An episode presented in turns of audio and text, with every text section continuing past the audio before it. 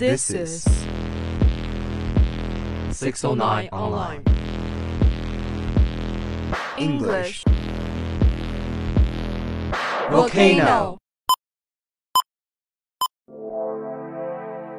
We found a wonderland. We share fabulous things. Music.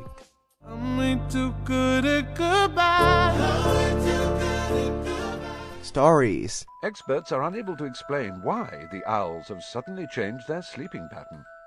News. The United States looks forward to a new consultation on China's foreign NGO management law before the end of the year. Dialogue. But here we are. It's all good. Lana, I'm going to cut to the chase. You've already broken my heart. Shut up. No, you have, right? You can see. International thoughts. Global horizons. Open mind. Profound significance. Let's get together and set fire. Our English English volcano. Volcano eruption. Good morning, everyone. This is 609 Online. Nice to see you in English Volcano. I'm Regan. Guys, I'm April. There's only one month left to those exams known as CET 4 and CET 6. Are you guys ready for it? Thus, today we'd like to give a brief introduction of CET, the College English Test, better known as CET. It's a national English as a foreign language test in the People's Republic of China.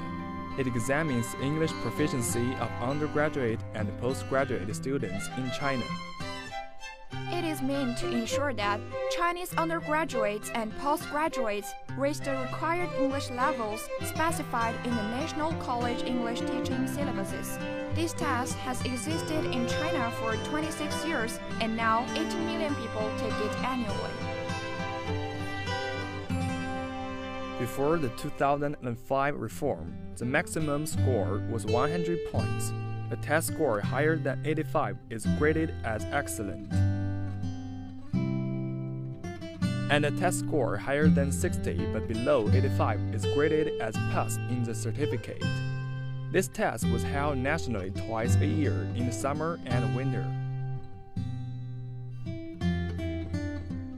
The CET consists of the non-English specialized Band 4, in which certificate holders have reached the English level of non-English major undergraduate students, and Band 6, in which the certificate holders have reached the English level of non-English major postgraduates.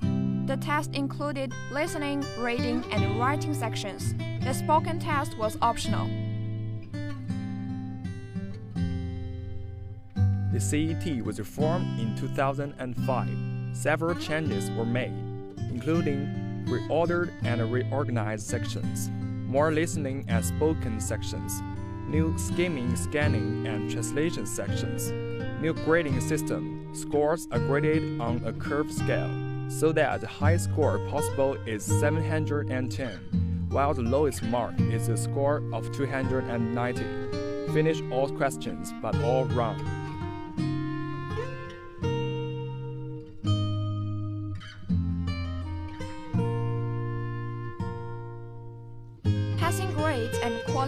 Certificate elimination. A more detailed score report on each section. Public service elimination. Only university students need to take the test. The CET 4 is mandatory for university students in China who are not English majors. It is also a prerequisite for a bachelor's degree. Many employers in China prefer applicants with CET 4 or even CET 6 certification. Passing the CET is important for Chinese college students. Graduates may only be able to get a degree or a good job if they can pass the CET with a high score, while the CET tests reading, writing, and listening. It does have a separate test for speaking. It's held one month earlier than the written exam.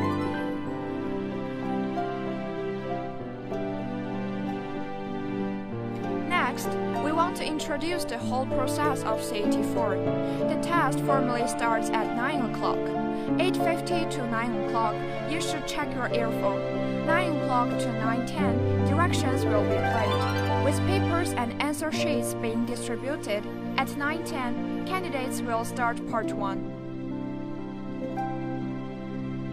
Part 1 Writing Directions. For this part, you're allowed 30 minutes to write an essay. Then there will be some specific demands. Write an essay to explain the reasons for your choice. You should write at least 120 words, but no more than 180 words. At 9:40, it's time for part 2, listening comprehension. Section A, direction. In this section, you will hear three news reports. At the end of each news report, you will hear two or three questions. Both the news reports and the questions will be spoken only once. After you hear a question, you must choose the best answer from the four choices marked A, B, C, and D. Then, mark the corresponding letter on answer sheet 1 with a single line through the center. Section B Directions. In this section, you will hear two long conversations. At the end of each conversation, you will hear four questions. Both the conversation and questions will be spoken only once. After you hear a question, you must choose the best answer from the four choices marked A, B, C, and D. Then mark the corresponding letter on answer sheet 1 with a single line through the center. Section C Directions. In this section, you will hear three passages at the end of each passage. You will hear three or four questions. Both the passage and questions will be spoken only once. After you hear a question, you must choose the best answer from the four choices marked A, B, C, and D. Then, mark the corresponding letter on answer sheet 1 with a single line through the center. And it's 10.05, time to hand in answer sheet 1. Part 3 Reading Comprehension. Section A. In this section, there is a passage with 10 blanks. You are required to select one word for each blank from the list of choices given in the word blank following the passage. Reading the passage through carefully before making your choices. Each choice in the blank is identified by a letter. Please mark the corresponding letter for each item on answer sheet 2 with a single line through the center. You may not use any of the words in the bank more than once. Section B. In this section, you are going to read a passage with 10 statements attached to it. Each statement contains information given in one of the paragraphs. Identify the paragraph from which the information is derived. You may choose a paragraph more than once. Each paragraph is marked with a letter. Answer the questions by marking the corresponding letter on answer sheet 2. Section C Directions. There are two passages in this section. Each passage is followed by some questions or unfinished statements. For each of them, there are four choices marked A, B, C, and D. You should decide on the best choice and mark the corresponding letter on answer sheet 2 with a single line through the center.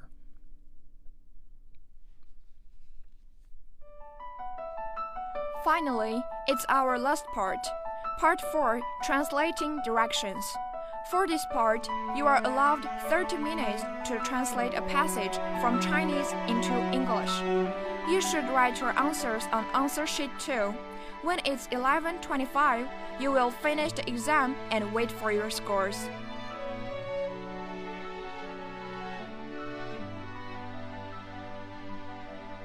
CET 6 starts at 15 and ends at 1720. Its listening comprehension is a little different. Section C Directions. In this section, you will hear three recordings of the lectures or talks followed by three or four questions. The recording will be played only once. Obviously, it's far more challenging.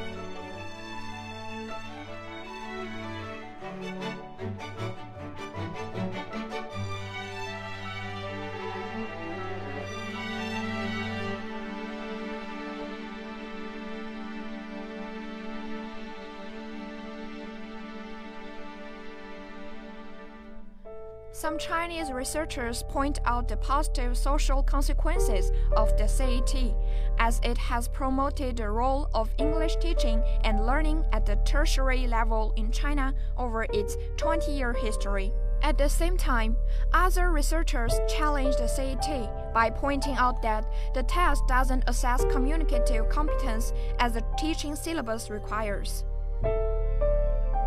Before the recent reform of the CET, the large proportion of multiple choice questions made this test an efficient one.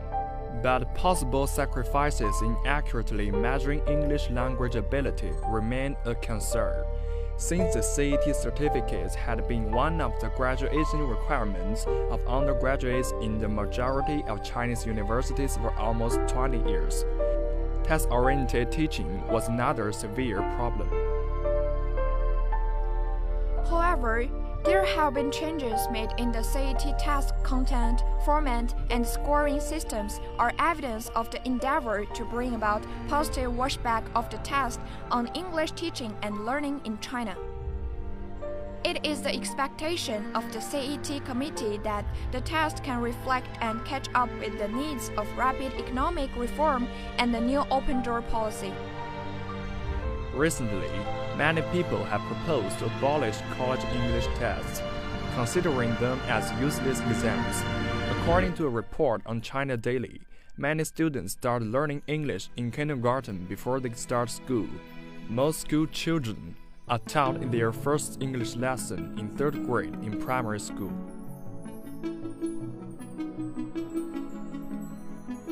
Despite the early learning of English, there exists criticism of the teaching and learning of the language. This causes teaching to be geared towards the skill tested. Therefore, skills such as learning grammar rules become more focused on memorization.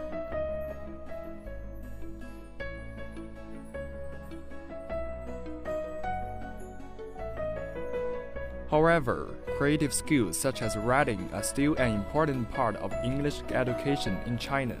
The methods, which focus on testing students' memorization of grammar rules and vocabulary, have been criticized by Western educationalists and linguists as fundamentally flawed. Furthermore, students are seldom able to put newly learned English words into use. This problem arises because Mandarin is the official and dominant language in China, while, on the other hand, English is perceived to be of little use in the country. This problem is further reinforced through the National Band for Examination, where 80% of the test is a writing component, 20% of the test is listening, and speaking was only required for the English major student. Think it's time for me and Regan to discuss whether CET is practical or not.